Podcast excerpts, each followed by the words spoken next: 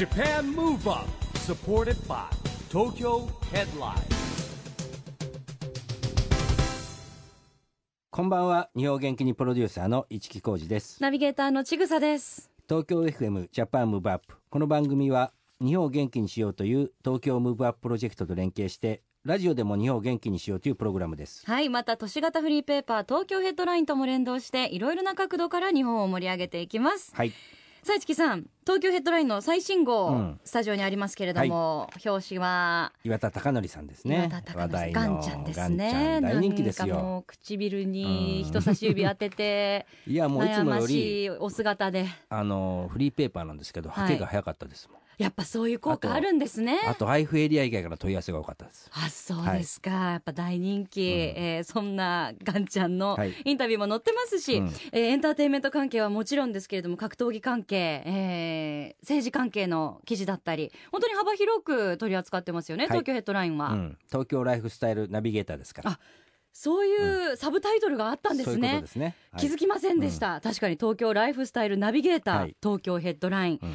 えー見たことない方ぜひねこれからあのいろんなところにフリーペーパー置いてありますので、い。チェックしていただきたいんですが今日のゲストは市木さんそんな東京ヘッドラインでも連載をお持ちの方、そうなんですよ、東京大学慶應義塾大学教授の鈴木寛さんです。はい、杉さんもですねいろんな顔をお持ちなんですけれども、はい。まあもともとはね、えー通算官僚を経て2001年に参議院議員に初当選しまして、うんあのーまさにね僕らも一緒に活動してたんですけれども、はい。2020年東京オリンピック・パラリンピック招致の超党派議員連盟とありまして、うん。その事務局長それから元文部科学副大臣です。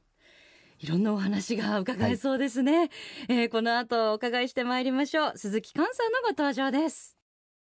Japan Move Up. Supported by Tokyo Headline. この番組は東京ヘッドラインの提供でお送りします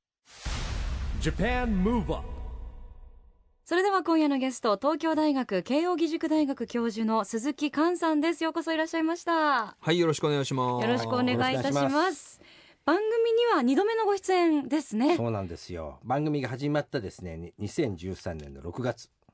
10回目の放送ということで。10回目の放送でですね。もう番組スタートほやほやの時にお越しいただいてたんですすそうでね。だから本当に、にまさに2020年の東京オリンピック・パラリンピック招致活動うん。がスタートしたばかりで、はい、まあ、当時鈴木さんは文部科学副大臣でですねもう前線に立っていろんなこう作戦参謀といいますかですね、えーもういろんなことを一緒にやってましたから、うはい、私残念ながら番組に参加する前だったんですけど鈴木さん番組に来られた時のことってね覚えてらっしゃらないですよね。いや、僕、あの、この番組のおかげで、見事、2020年の東京オリンピック・パラリンピック招 うまい致こと言いますね成功しまして。い。いや、だけどね、まだね、あの頃はね、本当にやばかったので、うんうんえええ。まだなんか支持率も低かったし国民の皆さんがオリンピック呼ぼうっていう支持率も低かって47%ぐらいだったんですね。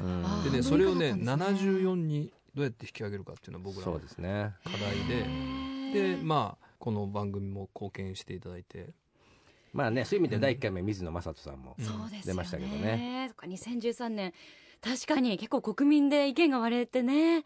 いやそれもあるしそもそも招致活動してるの知らない人多かったですからね。そうなんですよ。そうなんです。それが日を追うごとにどんどんあの、うん。私もよく使う渋谷駅とかにも大きい広告を全面的に出したりして、あはい。やっとそれでなんか実感っていうか、うん。それとねやっぱり2016年の招致に敗れたんですよね一回、うん。でその時も僕副大臣やってたんだけど、でその後東日本大震災があって、はい。えーもう一回2020年チャレンジするかどうかっていうのは相当悩んで、うん。まあでもやると、まあ、被災地を応援するためにもね、うん。で、まあ、そこは本当に三県の知事さんとも相当話してでちょうどその間にねあのなでしこジャパンが優勝したんですよワールドカップ。なるほど。女子女子ワールドカップ。プ、はい。であれがものすごい現地を、まあ、東北出身の選手もいっぱいいたのでうん。あの元気づけてくれたっていうのでやっぱスポーツの力すごいなみたいな。それでまあ市木さんにも応援してもらって本当東日本大震災の時にアスリートの皆さんがね、そうですね。あのいっぱい言ってくれたんですよ、ね、ちょうどねそれも文部科学副大臣時代の鈴木さんがいろいろこうまあもちろん連携してやらせてもらったんですけども、あのライジングさんプロジェクトの生みの親ですよ。あ僕ら東北の方の大槌町とか大船渡とかね、はい。なかなか釜石以降なかなか行ってくれないと。うん人がもうもちろんやらなかったら協力で行ってたんですけども。でそこにあのなんか子供たちがこう元気になるものってダンスっていうことで、エグゼルと言ったわけですよ。わあ。で最初小学校行って、ええ。1学期に1回行こうぜってやってたら、うん。次の年ですよ。中学校があのダンスが必修になったじゃないですか。そうそうそでま文部科学省う、うん。鈴木さんたちと連携して、ええ。その時教材作ったんです。よ。ライジングサンプロジェクト。でも今だに毎年続いてますしね。そうですね。あれからもう何年やってるんでもう2020年までやっていこうってね決めてやってますけどで当時の文部科学省担当だった、えー方がですねあの福島の双葉学園でそうそうそう双葉未来学園の副校長になった南郷一平君っていうですね、うん今でも覚えてる。副校長ですけど、うん。実は彼は僕の慶応義塾大学のゼミ生そうですよね、えー。いやだからその時もはあ僕らなんかいろいろ相談行くわけですよ、うんやっぱり震災があってあっちとも連携取んなきゃいけない、うん。ね、で役所も連携取らなきゃいけないって時にまあ普通だったらこうこうねなんかたらい回しにされたりとかそれはあっちですよって言われるのを今のですね鈴鹿さんの弟子の南郷さんがですね担当してくれうてんかなりいろんなことを一緒にやりましたよ。だから現地の人とあの悩みを聞いてくれてこうできないかうん。できないかとかですね。であの双葉未来学園もついにですね、うん。今年一期生が卒業。ああ卒業生がね。卒業生がね、へえー3月1日かな、うん。間もなく。うんすごい全てつながって。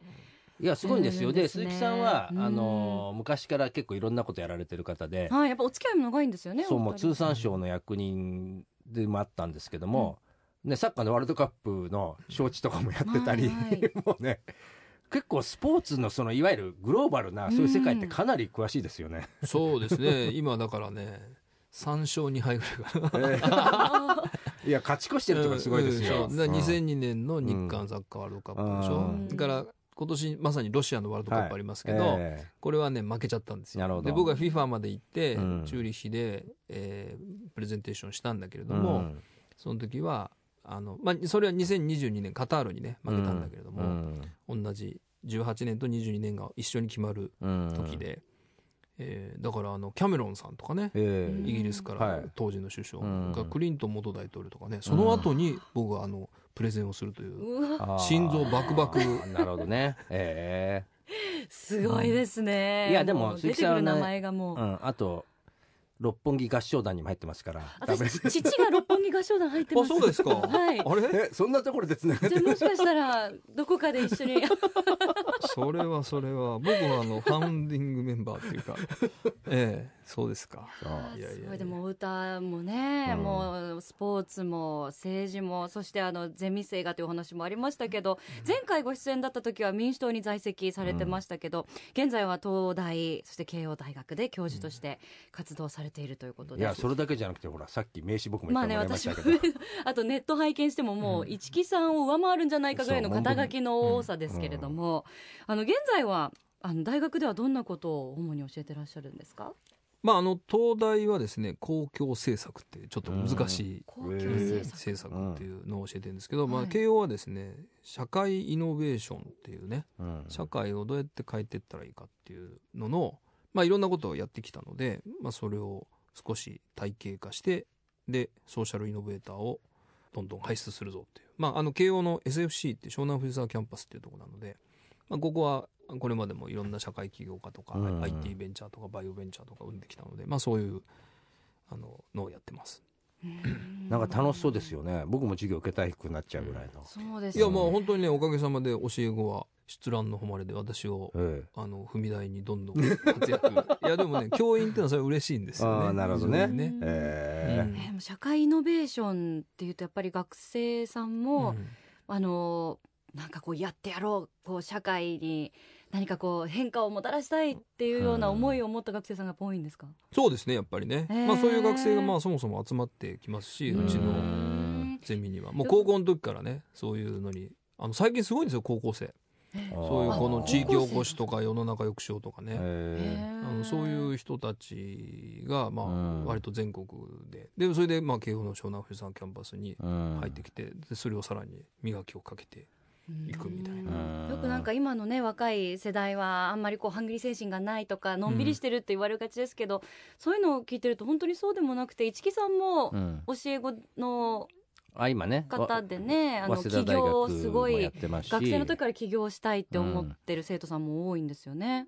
まあ時代がそうなんじゃない？まあだから全体じゃないですよね、まあでもその中にやっぱりそういう気持ちを持つ子たちもいるっていう、うん。い人もいるし、うん。まあ、そういう子がまた集まってくるんで、うん。うちなんか学生なんかもうなんかもう団体の代表してる学生10人ぐらいいますよ、へゼへミの中で。えへうん、であとやっぱりこうハングリーから来るモチベーションじゃなくて、えうん。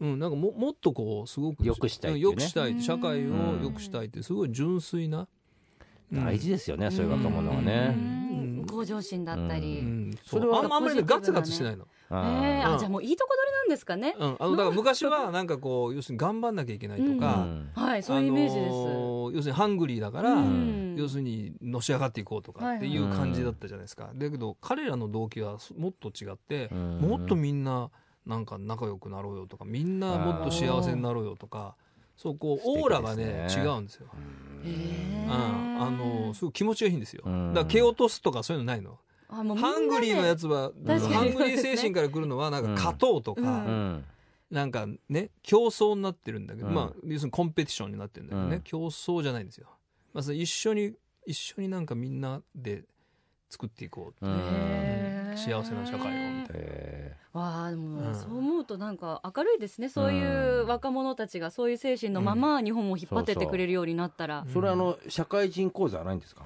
いやあのー いや大丈夫ですよ、なんかこう、うん。性格も良くなりそう。社会人講座なんか勉強したくなっちゃいますよね。あででいい刺激になりそうですね。それこそ鈴鹿ゼミの卒業生が、ううん。んていうかまあ今僕25歳から35歳までで社会創発創発塾っていうのもやってるんですね、35歳までか。へーうん、でねそこに来てる人たちがこれみんなね、うん。社会人なんですよ、うん。で昼間はあのまあ企業の立派な企業の、うん。にお勤はいめで、へーでまあ二足のわらじって言ってるんですけど、うん。二足目はまあ塾生なんですけどね、うん。この人たちもねなんかいい集まっていろんないいことやってますね、中には弁護士とか医者とかもいたりしてね、うん。うん。だからやっぱり今僕の周りはなんかみんないいですね。ーうん。ううんん。すごいそういう人の周りにまたやっぱそういう人が集集まってねどんどうんんいいコミュニティが大きくなっていくんでしょうね。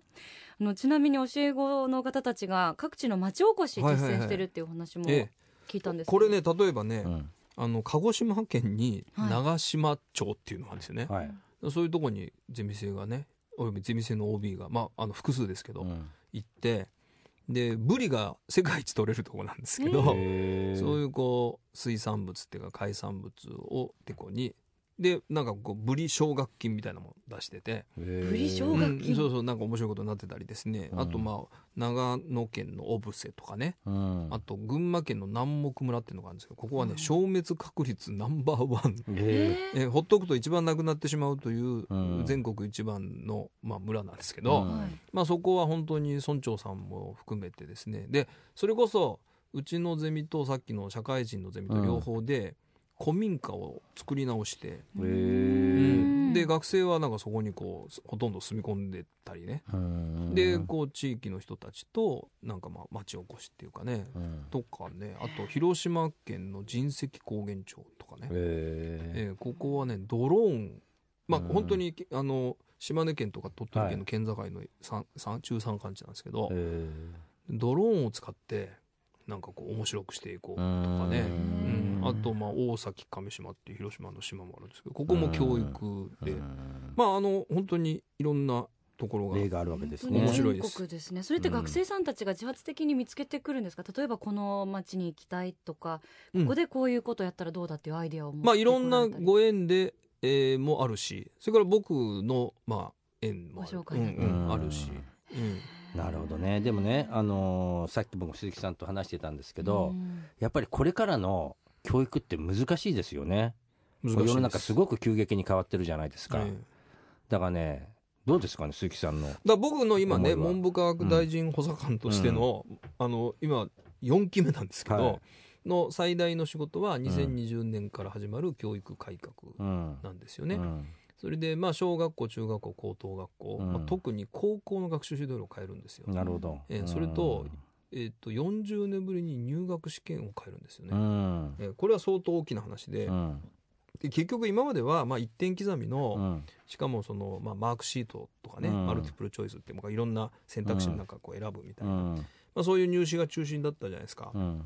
まあ、そういうのを改めて、まあ、要するに高校の時に、まあ、このプロジェクトベーストラーニングって言ってるんですけども、うん。何か自分たちでプロジェクトを立ち上げてでいろんな苦労をしてうん。仲間と一緒に。でそれに乗り越えてと、まあ、そういう高校時代、まあ、場合によれば中学校も、うん。のお3年間とか6年間の活動をもっと評価して、うん。でそれ一生懸命頑張った人が大学に入れるようにっていうふうにまあ変えようとしてるんですね、うん。これまではねなんか、まあ、高2まではそういうのを一生懸命やるけど、うん。高3はもう受験で、もうなんか暗記暗記暗記みたいな、うん。そうじゃなくてむしろ高3になったらそれをさらに加速して、うん。もうそのままの勢いで大学入ってさらにそれをうん深められたり海外に展開したりっていうような格好に、まあ、していこうと。うん。だから先ほどお話ししていただいた双葉未来学園なんかもですね、うん。まあ、そういうその探求活動っていうんですけども、ええー、とをまあ先取りしてね、えうん。まあ、やっているんですけどもで特に高校はねこれからね総合的な探求の時間とかね、ええ理数探求とかね、うん。あるいは公共っていう、えー授業が入るんですね、それから歴史もねやっぱり歴史って今まで暗記科目って言われたでしょ、うん。暗記でした。で脱暗記科目でうん。歴史総合地理総合っていうふうに、ええうん、だから結局なんで歴史を学ぶのかっていうと、うんまあ同じ、まあ僕はあのこれからやっぱり想定外と板挟みうん。えーとどう向き合えるかってことが大事だと思っていて、うん。でその時に、えーまあ、先人先哲たちもいろんな板挟みに合ってるわけですよね。うん。でその時にあその自分だけじゃないんだとこういう苦労してんのはと、うん。うん。もっと大変な苦労をした人がいたっていうことと、がその人たちはどういうふうに乗り越えたかっていう知恵と勇気をもらう歴史教育に変えていこうとかですね、まあそういうふうに高校の学びをかなり変えるんです。うん。だけど入試変えないと結局、そのね、うん。一部の人だけになっちゃうんで、うん。まあ入試もそれに連動しようっていうことをやってます。で結局は背景にはですね何があるかっていうと、うん。AI アーティフィシャルインテリジェンス、はい人工知能、人工知能が2040年の半ばにですね、うん。人間の知能を上回ると言われてるんですね、うん。そうすると今ある仕事の約半分がですねなくなる、うんで日本はねそれで大変大変って言うんだけどうん。実はこれリスクとチャンスと両方あって、うん。逆に言うとだったら6割作ればいいんですよね新しい仕事を、うんなるほど。うん、だからそういうふうにあの本当に要するに20世紀にいいとされてたいわゆるいい学校いい会社っていうのの方程式が、うん。まあ、半分壊れちゃう。変わるわけですよね。うん。んまあ急激だって IT ができた時から前と後でも変わりますしもっと皿がぐーっと急加速に変わってますもん今ね。そうなんです。だからね言われたことをちゃんとやる、うん。でマニュアルを覚えてそれを高速に正確に再現する力っていうものはもう AI にとって変わられちゃうので、うん。まあ、日本はそこは得意だったわけですよね、うん。まあ、それはあの20世紀はそれで素晴らしかったんだけど、うん。だから世界一のものづくりではい。品質不良品が最も少ないってそれは良かったんだけど今やその仕事はもう IT テクノロジーだったりその AI にとって変わられちゃうんで、うん。むしろこう本当にもっとちょっとクリエイティブな、うん、こととか、うん。ええそういうこうアート大事なんですよこれから。おー芸術の。芸術。確かにね。うん。うん。だからアートとかね、うん。哲学とかね、うん。へえええそういう歴史とかね、はい。うん、そういうこととやっぱりもう一度対人関係っていうか、 face to face のコミュニケーションというか、うん。そういうものは残るんですよね。ううん。ん。だからよりアナアナログ的なものがそもうねう。うん。大事になってきますよね。そうそう。そうだいや興味深い。うん本当にこの番組だけだと鈴木さんのお話聞くにはもう全然足りないですね。すね。僕がもう本当にべ勉強になっちゃって本当に。なんでなんかもっとこの鈴木さんのお話をうん。聞きたい知りたいっていう方はですねでも市木さんちょうどいいことに。はい。東京ヘッドラインで連載されてるんですよね。あそうですね。はいそうですね。長らく長らくやっていただいてまもううん。もう50回以上続いてますものね,、そうですね。なんでその連載を見ていただいたらようんり鈴木さんのお考えだったりはい。っていうのはうん。知っていただけるかなと思うんですが、はい。今年のコラムではあのうん。ポスト平成の準備をしようという記事書かれてましたけれども、うん。平成という時代まもなく終わります終よね迎えるんですよね。ねどういう時代だったんでしょあの、まあ、昭和っていう時代はね、はい。まあ、まさに高度成長、うん。う、GDP 市場主義。で、やっぱりこの物質的な豊かさってことうを、ん。お追求する、そういう時代だったですよね。はい。でそれが少しやっぱ踊り場に来て、そうん。その昭和の価値っていうのが本当にそれが人間の幸せなのかっていう、うん。でえっとまあある意味ではポスト平成のための準備期間なんですよ。うん。平成っていうのはね。ううん。ん、でこう古いものと新しいものが本当にこう入り乱れて、うん。でまあ、みんながこういろいろと考えたりね試行錯誤したり実験したりみたいな、まあ、そういうまさにこう過渡期。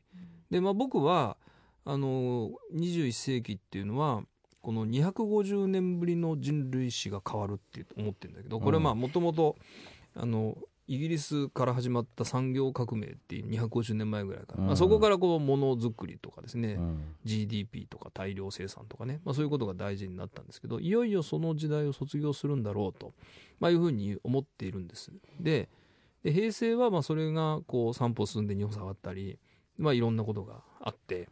で、まあ、日本だけで見てもねやっぱりこう大きな地震とか自然災害ありましたよね。でそそこでいろんなことの、まあ、突きつけられましたよね、うん。エネルギーを大量に消費する社会っていうものが、まあ、このまま持続可能ではないとかね、うん。うん、でやっぱりもう一回あの僕はまあ幸せの最定義って言ってるんだけど、うん。本当の幸せは何なんだかっていうことを、まあ、みんながいろいろと考えさせられたり、うん。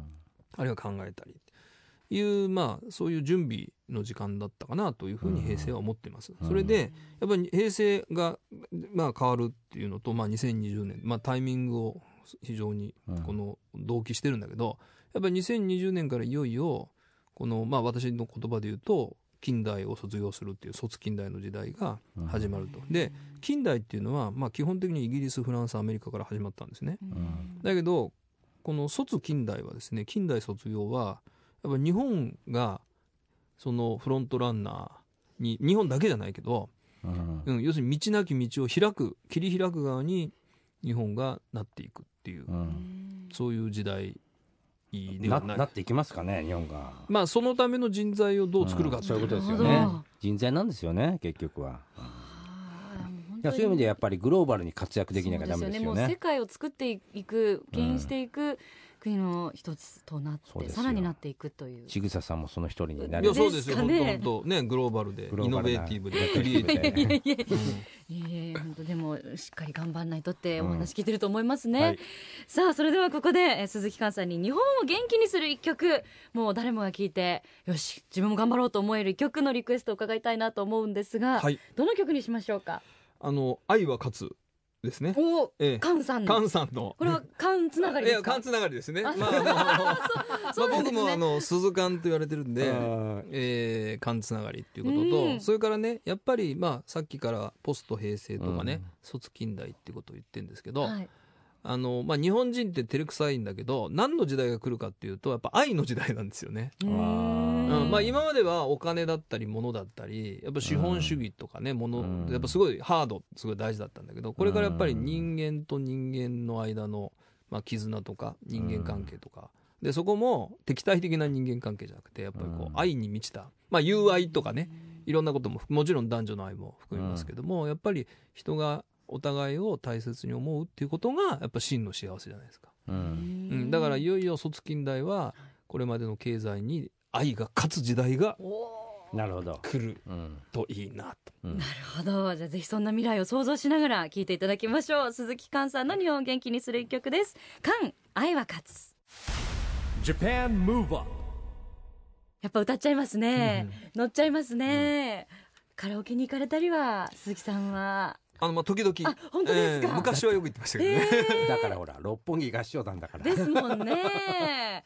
じゃあカラオケなんかでもこの曲を歌そうですわれたりね。も。ええいいですよね。ね今度歌声もぜひ聞かせていただきたいですね、お送りしたのは鈴木寛さんの日本を元気にする一曲「寛愛は勝つ」でしたラジオで日本を元気にするプログラムジャパンムーブアップ一木工事とちぐさでお送りしています。そして今夜のゲストは東京大学慶應義塾大学教授の鈴木寛さんです。後半もよろしくお願いします。はいよろしくお願いいたします。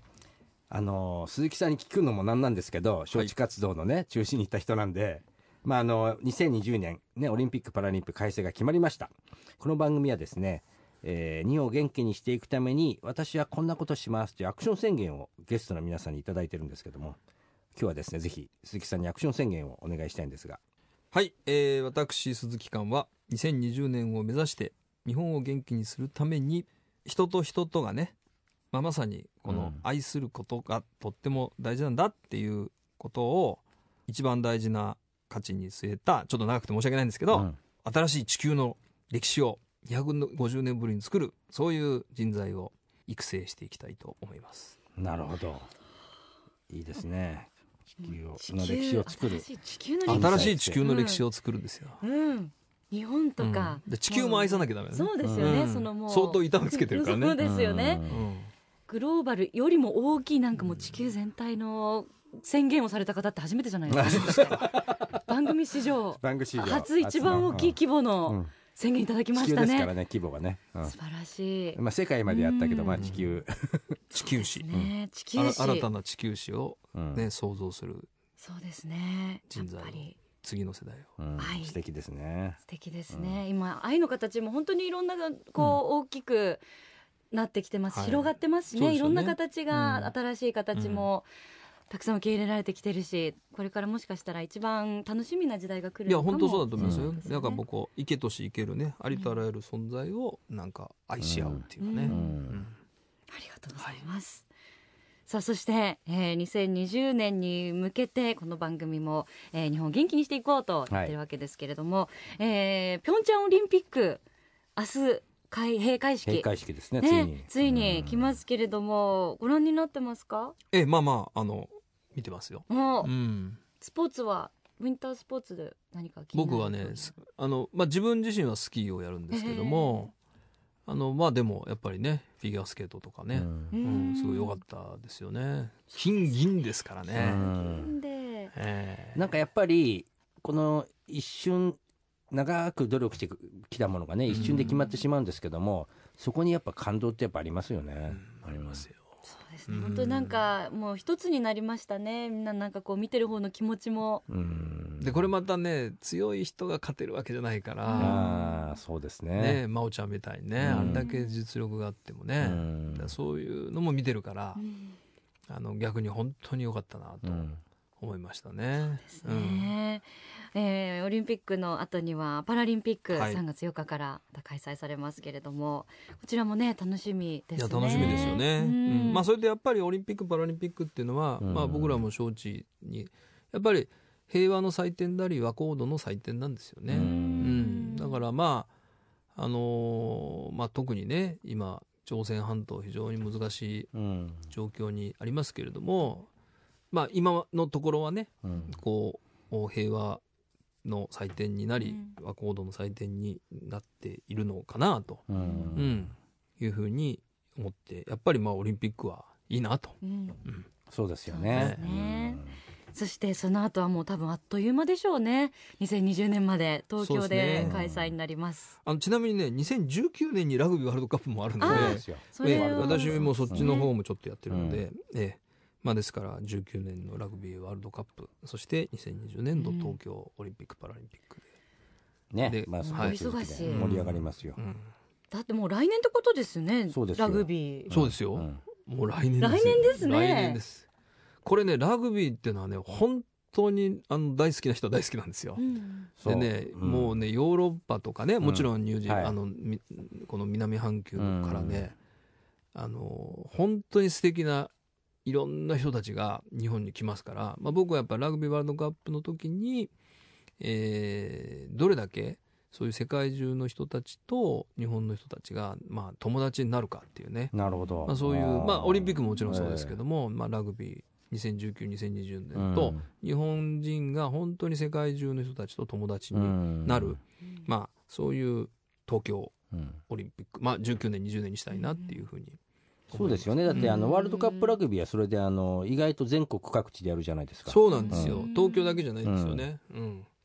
まあ九州でもやるし九州でもやります。東北でもやるでしうんょ東北でもやります。で大阪大阪もやりますよね。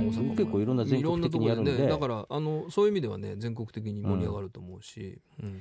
そのこう一般の見てる方がよりなんていうかこう参加してる感というか、うん。一緒に盛り上がるためにうんどういうことができますかね？やっぱなんかこう観戦に行けたらあまあチケットが取れたらままず行く。観戦にまず行ってください。行けなかったらパブリックビューイングとかに行く。もあるしうん。もう、まあ、いくつかは話してるんでいろんな自治体とかもあるじゃないですか、うんはい。まあ、そこでやっぱ子供たちがなんか参加できるもんなんかやんなきゃそうですよね、だん。だってなんかこう観戦って言っても多分チケットもすごい倍率もこれねあのねろうしとか思ってしまう、ぜひねお願いしたいのは、はい。あのもちろん日本戦とかね強豪国のチケットはまあかなりうん。売れると思うんですけど、うん。そうでないところをどれだけお。見に行ってもらうかっていうのが実はなるほど。僕僕的な課題なんですよ。なるほどなるほど、うん。まあでもそれこそ愛の時代ですよね、うん。だっていろんな世界から友達が来てるわけだからじゃあそうか試合によっては結構チケットが全然取れる試合もあるってこあるあるとですよね。だからそこをぜひぜひ皆さん見に行っていただいておでなんかこうねそういうあのせっかく来てくれた人たちを、うん。あ日本に来てよかったなっていう、うん。そういうー愛で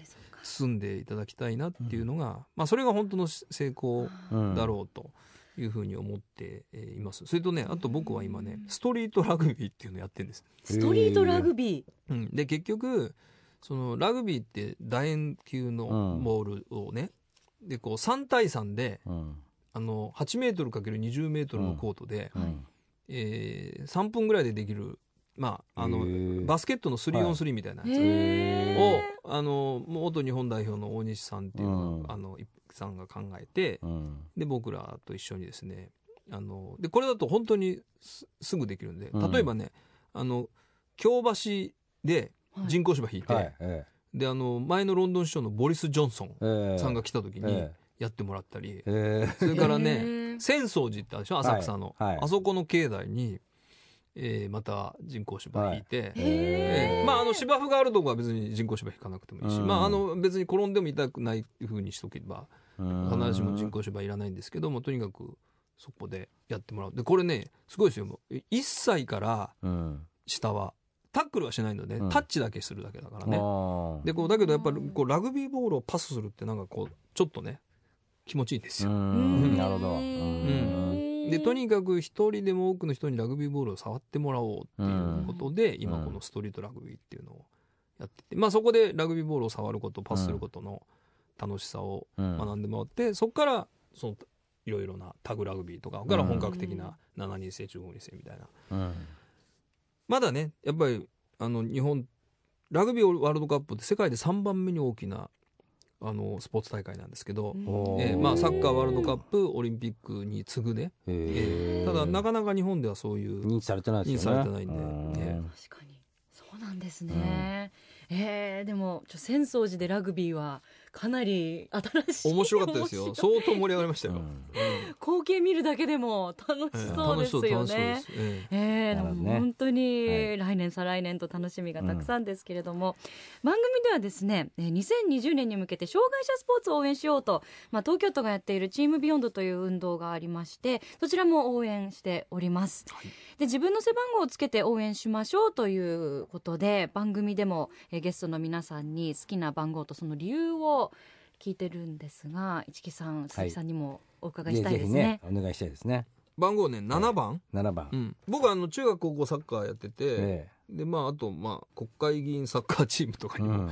いたことがあるんですけど、うん。まあその時の背番号が7 7番番で、え。ーん。ラッキーセブン。うんラッキーセブンミッドフィールダーっていう。かね、うんえまあ鈴木さん自身がねだってもうそもそもがあのパラスポーツ界の人たちみんなねすごい交流あるでしょうからね、深く。そうですえそうですね、ええ。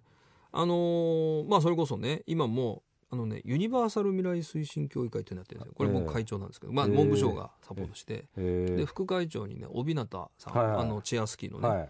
あの帯名邦子さんにもなっていただいてるんですけども、まあとにかくそのまあパラリンピック、うん。うんあるいはまあオリンピック2020年来た時うに、ん日本っていうのは本当にユニバーサルな、うん。ええあのもちろん障害者と健常者当然だし、うん。もうペットもロボットも みたいな、ううん。ええあのみたいなそういうユニバーサルな日本を見てうん。世界中から集まった人があこれいいじゃんみたいな思いをもうもちろん素晴らしいパラリンピックやオリンピックのゲームを見に来てもらうんだけど、もっとなんかいいものも見ちゃったみたいな、うんそういう2020年にしていきたいというふうに思っているので、なるほど。それからやっぱりあの招致活動の時もですね、うん。やっぱり佐藤真美さんにねああ。のなんていうかトップバッタープレゼンテーションしていただいたんですけど、やっぱあの時に僕も会場いたんですけど、うん。IOC 委員がこう真美ちゃんのプレゼンになったらこう座り直してるのを分かるわけこの辺にいるから,、うん。へだか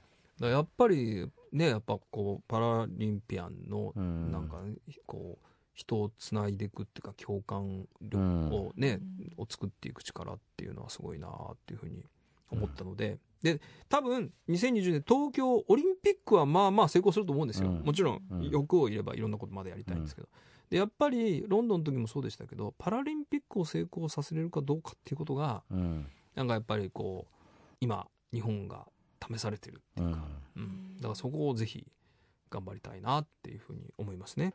でロンドンはやっぱりロンドン子が上げてパラリンピックを盛り上げたんで、ううん。ん。そうですよね、い。だってロンドンはオリンピック・パラリンピック終わって世界の都市力ナンバーワンになったんです。そうそうそうそうそそれまでずっとニューヨークに行かなう、うんかったです、うん。そうなんです。よじゃあ次は東京ですよ。次東京。本当に試される試される。時ですうん。でねやっぱりこう本当にこういろんな人が共に生きていく、うん。っていう時代に2020年間なれるかどうか、う。んありがとうございます、じゃあ勉強になりましたね今日も。いっぱいも。勉強になってさ気が引き締まりますよね、うちぐさんも頑張ってそうですね。何社かでき会イノベーることがションを起こしてください。あれば、えーまだまだお話をお伺いしてたいんですけどお時間が迫ってまいりましたので今日はもう本当いろんなあの未来に向けてのお話を伺ってたんですけれども最後にぜひですねもうプライベートなことでももちろん結構です。鈴木さんのなんか夢というか今ちょっとこう挑戦してみたいことでもいいんですけれども、あれば教えてください。まあ僕はあの、まあ、去年だけでもねなんか13回ぐらい海外出張してるんですけど、ええ。ーでまあもう本当に毎月のよううん、そう毎月のように行ってて今世界はですね完全に二分されてるんですね、えうん。結局まあなんとかファーストっていうか自分ファーストっていうそういう、でそこはなんかあの競争で打ち勝つみたいなね、うん。まあ、そういう人とそれからやっぱり本当に世界中の人がつながってでコミュニケーションして響き合って交わってでこうなんか一緒にうん。クリエーションしてでコラボレーションしてでなんかこうほ本当にねあの愛に満ちた地球を作っていこうっていう勢力が本当に50対50ぐらいの感じだと思うんですよ今、うん。そういうもう本当肌に感じるんですよね、うん。だからやっぱりこの、おまあ、2018年19年20年ってすごく大事な時期だと思っててでそういう意味で2020年から、うん。まあ、今本当にこうせめぎ合ってるところがこうももっとお互いを信用信頼してでねやっぱりいがみ合ってたりこの反目し合ってるよりも、うん。あのいいじゃないですか。うん、だそういうこう、まあ、250年間の歴史っていうのは、まあ、ある種戦いとかうん競争の歴史だったんで、うんまあ、それが軍事競争経済競争っていうことだったんだけど、まあ、そういうこの愛で人々や、まあ、人人間だけじゃなくてありとあらゆる存在がつながるうんそういう地球史を作るっていうのが私の夢ですね。ありがとうございます。世界フェアに向けてはいうん響きましたね。うんありがとうございます。本当にあのもうお時間足りなくてもうなんか恐縮しちゃいますね。一木さんこんなにお話ししていただいて、あともう3時間あっても足りないでしょうね。もう我々はいももう本当に勉強になりました。うんまたあのぜひ、また来てもらいましょうねぜひねはいはいいただけると嬉しいです。本当に今日お忙しい中ありがとうございました。今夜のゲストは東京大学慶應義塾大学教授の鈴木寛さんでした。ありがとうございました。はい、ありがとうございました。Japan Move Up,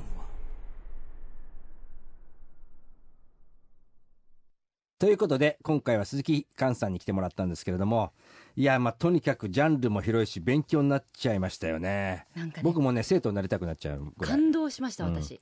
なんか、うん。鈴木寛さんがいれば、うん。なんか日本大丈夫だなって思っちゃいました。でもちぐさも こねういう方がなんかこうリーダーになってくだされば、うん。本当に人材大事だから、ええ。ああいう方がたくさん育っててくださればなんかねあのー未来結構いろんな問題があって、うん。うん大丈夫かなとか私老後とか大丈夫かなって今ちょっと37歳思うことがよくあるんですよ、はい。なんかね少し今日明るい気持ちになって帰れそうです。明るい未来がね。そう。うん。大丈夫かもって。そうそう。まあでも自分もやらなきゃダメですよ。そうですね、はい。そうか他人任せだけじゃねいけないのでまあ、あの地球人の一員としてはい。私もやれるところをね、はい、愛を振りまいていきたいと思います。さあそしてここで毎月第2月曜日発行のエンタメフリーペーパー東京ヘッドラインからのお知らせです。東京ヘッドラインウェブでは従来のフリーペーパーと連動した著名人インタビュー記事などはもちろんウェブサイト限定の記事が大幅に増加しておりDream Aya さん EXILE TETSUYA さん黒田勇樹さん黒谷友香さんなど著名人による連載コラムをお届けしています。また著名人インタビューでフリーペーパーに掲載しきれなかった話や写真が多数掲載されている時もありますのでフリーペーパー東京ヘッドラインと読み比べてみると意外な発見があるかもしれないですよ。紙面の発行のお知らせやイベント告知プレゼント情報などをいち早くゲットしたいあなたは東京ヘッドラインウェブと合わせてツイッターの東京ヘッドラインアカウントチェックしてくださいね。ということで Japan Move Up 今週はお別れの時間です。次回も元気のヒントたくさん見つけていきましょう。はい。2020年に向けてますます日本を元気にしていきましょう。はい。ジャパンムーブアップお相手は市木浩二とちぐさでした。それではまた来週。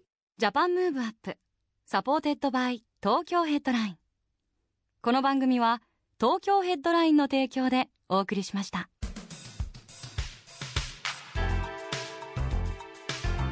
Japan. Move Up